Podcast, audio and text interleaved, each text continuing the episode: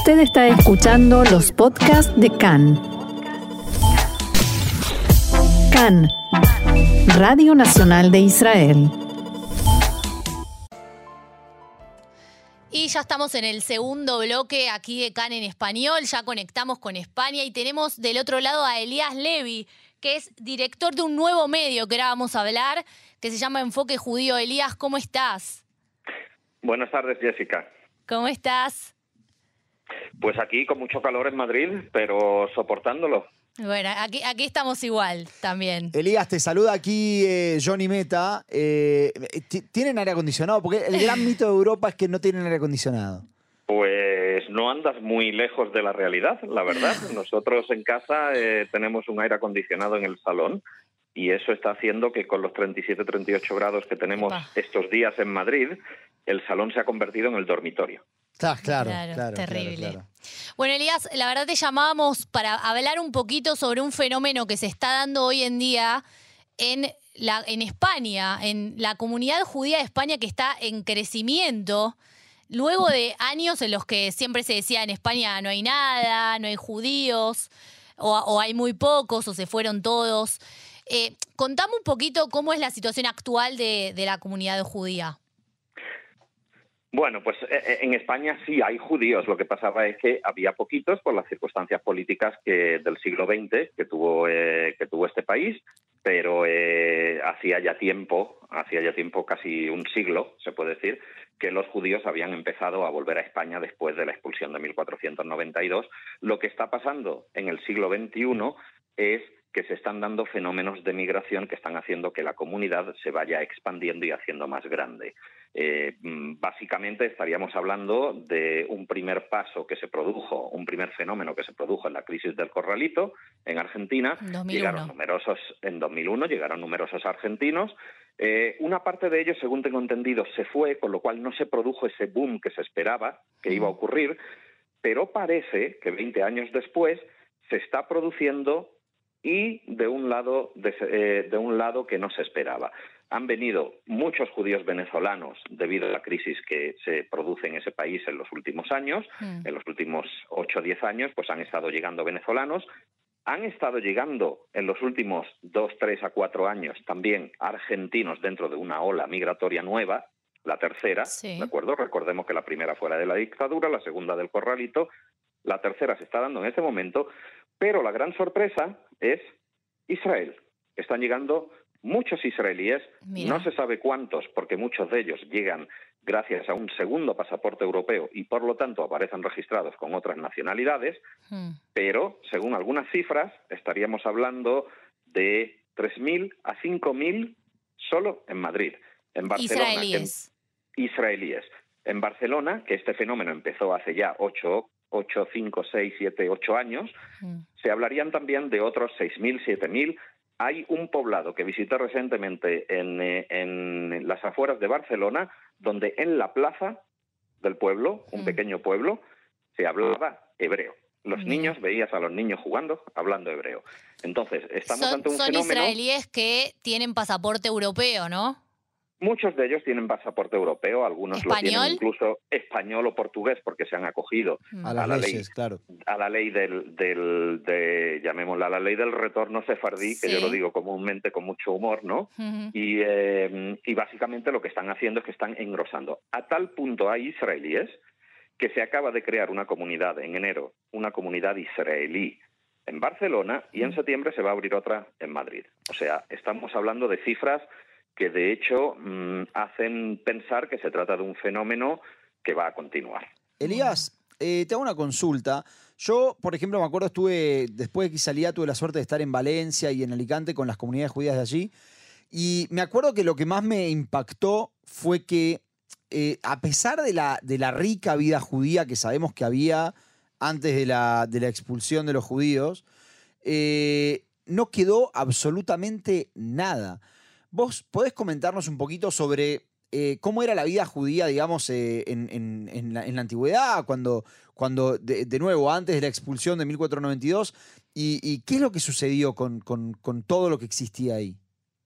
Bueno, todo lo que sucedió básicamente es que los judíos tuvieron que irse de España o convertirse de acuerdo al edicto de expulsión de 1492 de los Reyes Católicos.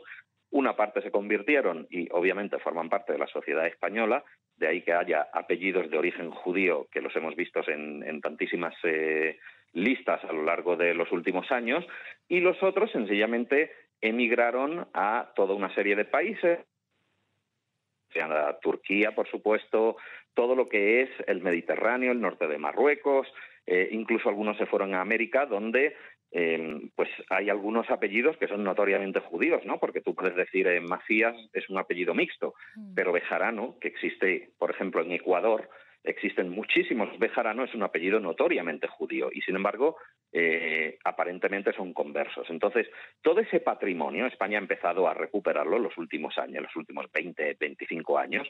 Existe incluso una institución que se llama la Red de Juderías que trata de recuperar y que tiene un turismo vertiginoso de gente que viene a conocer ese pasado y cada vez hay más sitios que intentan recuperar eh, pues su pasado judío para darlo a conocer.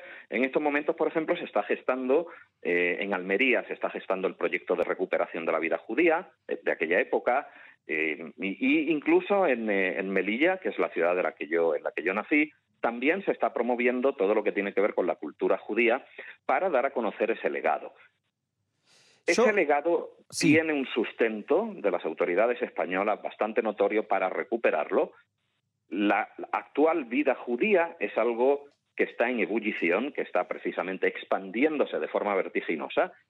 Otro ejemplo eh, que os puedo poner es que en Madrid, por ejemplo, hay dos Tnuot Noar, eh, que son eh, Noam, del movimiento Masorti, y Maccabi Yahad, y están viniendo otras dos este año. Una es Benei, Akiva y la otra son los Zofim. Todo eso hace pensar que esta comunidad está ampliándose bastante. Y también eso genera fricciones porque se está diluyendo la identidad de la comunidad judía original, que eran sobre todo del Marruecos español. Te hago una, consulta antes de que nos metamos en, la vida de la comunidad judía hoy. Em, el, ejercicio este que hizo España y también Portugal de, volver a los, a los que venían de origen sefaradí. Sí, como una reparación histórica. Claro, una especie de reparación. De, en, el mundo de la diplomacia existen estos movimientos de disculpas que se hacen. Em, ¿fue, ¿Fue algo que, digamos, fue exitoso en algún punto? Y también quería preguntar, ¿qué piensa el ciudadano español eh, de, esto de, haber dado ciudadanía a aquellos descendientes de Sefaradín? Bueno, ya sabes tú que las cosas son subjetivas. Tú puedes medirlo como exitoso si dices que has dado 30.000, 40.000 pasaportes, a lo mejor desde aquí España, desde las autoridades españolas, y que lo vean como suficiente, y a lo mejor en otro sitio, que no sabría decirte cuál, pues esperaban dos millones o tres millones. Yo me acuerdo cuando estaba aún en Jerusalén y, trabajaba para un medio español, eh, pues, pues hicimos cálculos y, y, preveíamos, wow, hasta dos o tres millones de judíos podrían requerir esa nacionalidad. Y sin embargo, se han quedado en varias decenas de miles, que para España pues es un absoluto éxito porque habían unas, había unas condiciones. No es que era cualquiera se presentaba, decía, yo tengo un, un tatarabuelo, un bisabuelo, un antepasado español y me corresponde la nacionalidad española. No iba así la cosa desde el principio.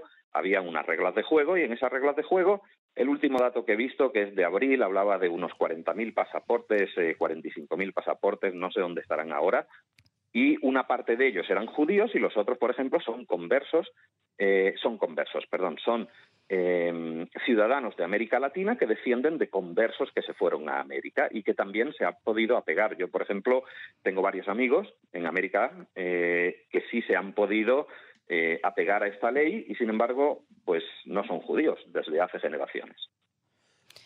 Em, yo quería preguntarte con respecto a, ya yendo a, lo que es hoy, que vos me dijiste hay como un aluvión de gente yendo. ¿Hay como capacidad, como decimos acá, de absorción de toda esa gente? Porque veo que eh, la comunidad no era muy grande y de golpe viene mucha gente, imagino, con, de distintos lados, con distintas necesidades. Y la pregunta es, ¿hay lugar para absorber a toda esta gente? Y lugar me refiero a comunidades, escuelas, todo, ese tema? Bueno, de, hecho, la, vamos a hablar del caso de Madrid, que es donde se está produciendo el fenómeno en los últimos dos años, porque vuelvo a insistir, en Barcelona se ha producido, en Valencia también se ha producido, pero no hay esas instituciones de las que tú me hablas. Pero, por mm. ejemplo, el colegio ha crecido, el número de alumnos ha crecido vertiginosamente y han tenido que hacer adaptación de aulas, han tenido que dividir las clases en dos para que puedan estudiar los alumnos y, de hecho, hace apenas solo dos o tres meses, la comunidad judía de Madrid eh, ha, conseguido la aprobación de un proyecto de ampliación para crear un nuevo colegio. Eh, y un centro integral donde una suerte de hebraica, una suerte de club social, como se concibe en América Latina. ¿no? Entonces, capacidad, pues depende de, depende de cuántos. En este momento hay 372 alumnos en el, eh, más o menos, en el Colegio de Madrid. se trata de una suma que es de una cantidad que es récord en la historia de esta comunidad. Mm y básicamente el 15%, por ejemplo, son israelíes. Pero es que en Barcelona son el 40% o el 45% los israelíes. ¿Y, ¿Y cómo hacen los israelíes con el tema del idioma? Bueno, parte de ellos, a ver, el israelí cuando se viene para acá lo que va buscando es una vida un poquito más tranquila que la de Israel. Estamos hablando de israelíes con una capacidad económica bastante sostenible, no, no estamos hablando de migración por motivos laborales. Ellos se vienen aquí, son nómadas digitales, trabajan con eh, empresas israelíes, de la misma manera que no van a la oficina en Tel Aviv cuando viven en Farsaba, digamos, hmm. por decir eh, dos ciudades, pues en lugar de estar en Farsaba están en Madrid. Y entonces resulta que trabajan desde aquí con sueldos israelíes, que son bastante más altos que los españoles, de promedio, y tienen, eh, pueden enviar a sus hijos a colegios americanos. La gran mayoría de los israelíes, por ejemplo, no va al colegio judío, va ah, a colegios privados españoles eh, en inglés. ¿Por falta o porque, o porque quieren eso? No, porque quieren eso porque les conviene más, porque el colegio es eh, está tipificado como ortodoxo, pero no ortodoxo en la convención eh, que tenéis allí en Israel de una persona negro y blanco y todo eso, sino que las normas religiosas que lo guían son altamente tradicionales y religiosas, ¿de acuerdo? Y entonces el israelí se encuentra con ese freno de si tiene que decir, por ejemplo, una pequeña bendición por la mañana o tiene que hacer la bendición de la comida y todo eso, pues se encuentra con ese freno. Que tener en cuenta que la mayoría de los israelíes que están viniendo no son de Jerusalén, son de Tel Aviv, son de Herzliya, son de Ranana, son de Kfar Saba, eh, de toda esa zona del high-tech israelí que tanto conocemos, y por lo tanto son una sociedad bastante más laica en el sentido de su identidad. Pero en el día a día, en el día a día, digamos, matzá, kasher, cosas así, ¿se consiguen en España? ¿Cómo, cómo funciona? Sí, no, esta es una comunidad muy desarrollada a nivel en todo lo que tiene que ver con aspectos eh, religiosos, es una comunidad desarrollada desde hace décadas. Era más chiquitita, ha ido creciendo con el paso de los años. Aquí han venido un montón de gente de distintos países europeos. Hay incluso eh, a las afueras de Madrid hay una universidad que presta servicio, por ejemplo, a, 600 estudiantes franceses judíos que estudian aquí eh, para ser dentista, ¿no? Entonces, eh, todo eso existía. El asunto es, como bien decías tú, Jessica, pues el hacer espacio. Y para hacer espacio, pues se necesita eh, una serie de condiciones. La, la, comunidad judía de Madrid y las autoridades judías a nivel nacional están haciendo ese esfuerzo. No digo que no, por supuesto, pero Quizás sí lo que me atrevería a decir es que hay un poquito una falta de entendimiento de cuáles son las necesidades de esos colectivos que están llegando, ¿no? ¿Cuáles son esas necesidades? Porque entiendo que vienen, como vos me dijiste antes, vienen de distintos lados, por ahí son más eh, eh, laicos o asociados, o se, consideran judíos pero no eh, ortodoxos, o vienen con todo el peso de lo que significa acá en Israel ser ortodoxo. ¿Qué, cuáles son las necesidades que tienen y cuáles son las alternativas que se están pensando en España para esto? Bueno, estas son, este, este, es el kit de la cuestión de lo que está ocurriendo este año, exactamente, ¿no? Ya sabéis vosotros que en Argentina la concepción y la identidad eh, judía se traslada a través de valores culturales y no precisamente a través de valores religiosos. Entonces, cuando viene un argentino que es laico, que tiene a lo mejor que es mazortí, que a lo mejor es reformista y se tiene que incorporar a la comunidad, mm, lo más seguro es que se encuentre con algunas trabas. ¿Por qué? Porque la comunidad en sí es ortodoxa.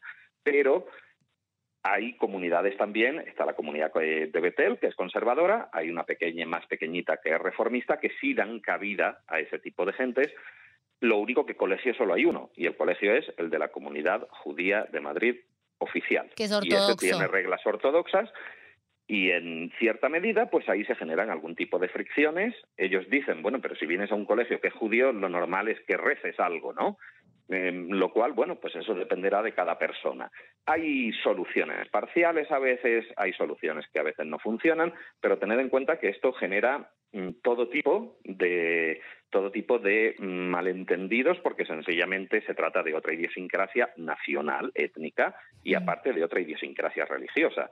Al israelí que viene para acá, eh, de los sitios que os he dicho, de asuntos religiosos no suelen entender demasiado. Son judíos israelíes y se terminó. Entiendo por lo que vos. Sí. Entiendo de lo que vos me estás sí. diciendo que mm, se vio más en la, en la comunidad como una problemática el hecho de que haya llegado gente muy distinta que como una, entre comillas, bendición, digo, como algo, ay, qué bueno estamos creciendo. No, no creo que lo hayan visto como una problemática. No creo que la, la postura de la comunidad judía de Madrid ni de ninguna institución judía aquí en España sea el verlo como una problemática, sino más bien me atrevería a decir que el no comprender las necesidades de esas personas puede que llegue a causar la pérdida de una oportunidad. ¿Y a qué me refiero? Por ejemplo, la Comunidad Judía de Madrid ha lanzado hace unos meses un programa que se llama Shalom Madrid, que es tender la mano a gente para que se pueda acercar, que si conoces a alguien que es extranjero, que te acerques a la comunidad y ellos te ayuden, lo cual está muy bien. Mm. El problema está en si le vas a ayudar de acuerdo a unas condiciones que el otro no puede aceptar o que, vamos a decir las cosas claras, muchos de los matrimonios que vienen de, o una parte eh, que vienen de ciertos países, a lo mejor son matrimonios entre un judío y una persona que no sea judía, o que sencillamente sea laica, o un Mm. israelí es una persona que sencillamente es laica, que viene incluso hasta cansado de, de la presión ortodoxa que vivía en Israel, de alguna manera. Entonces, lo que le tienes que ofertar es otra cosa. Si no le ofreces eso, probablemente no pueda acceder a tu institución por la sencilla razón de que no estás comprendiendo lo que necesitas. Entonces, no es una falta de voluntad, yo diría más que es una falta de comprensión. ¿Por qué es atractivo hoy en día entonces España para los judíos de tanto israelíes como de Argentina, de Venezuela, de América Latina? Bueno, España para, para todo el mundo en América Latina siempre ha sido un país atractivo. A final de cuentas, ha- hay una, una relación cultural, hay un idioma común, hay una idiosincrasia casi compartida en muchos aspectos, sin hablar de fútbol, por supuesto. Y en ese momento lo que se produce siempre pues es la aspiración. Hay judíos, igual cantidad de judíos o más, que se han ido hacia Miami, de América Latina. Mm, España, pues es una, un lugar donde se vive bien, que es muy cómodo. Ten en cuenta que para los, tened en cuenta que para los israelíes es el otro lado del Mediterráneo, un clima muy agradable, Mm. unas condiciones de seguridad increíbles.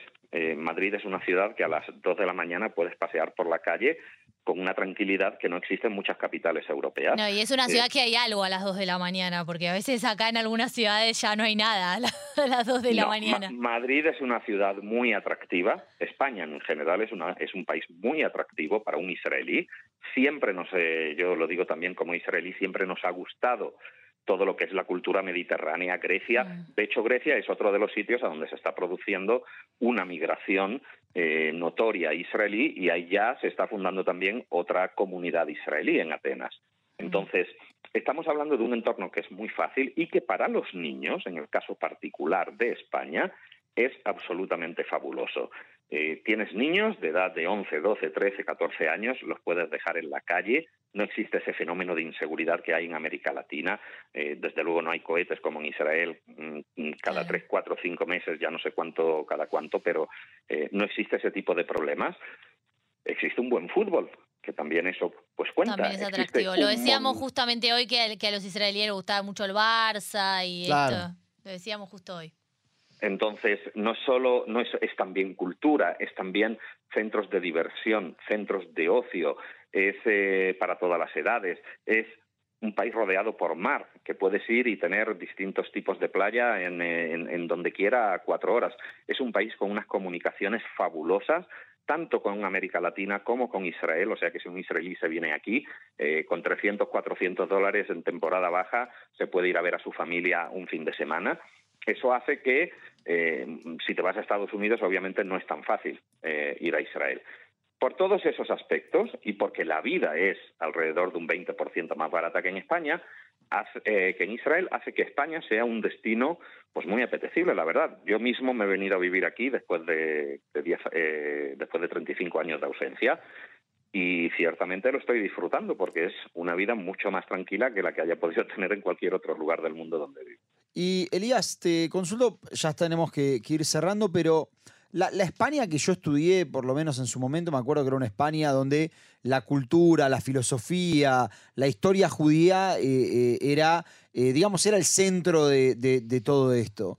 ¿Vos crees que España puede volver a ser, producto de todo esto que estamos hablando, el, el centro de la vida judía? Bueno, yo creo que, faltan algunos añitos largos para una cosa como la que tú planteas. Eh, las circunstancialidades de la, historia no es algo que se puedan prever. Eh, estamos hablando del centro hoy del mundo judío fuera de Israel. Fuera de Israel, Estados Unidos. Fuera de Israel es Estados Unidos, no es España ni ningún otro país, que ni es Argentina, ni es Francia, ni es Inglaterra, que es donde están las principales comunidades judías. Estamos hablando aquí en España de que en el mejor de los casos, según los maximalistas, estamos hablando de 45.000 judíos todavía. No estamos hablando de, 6, de 5 millones o 6 millones mm. como puede haber en Estados Unidos. Quiere decir que para que se desarrolle eso que tú estás hablando de la, la edad de oro del judaísmo español, se mm. necesita otras circunstancias históricas, creo. Bueno, veremos entonces. Elías, contame en breve, tenemos muy poquito tiempo, eh, sobre el nuevo medio que estás lanzando, Enfoque Judío, Enfoque J.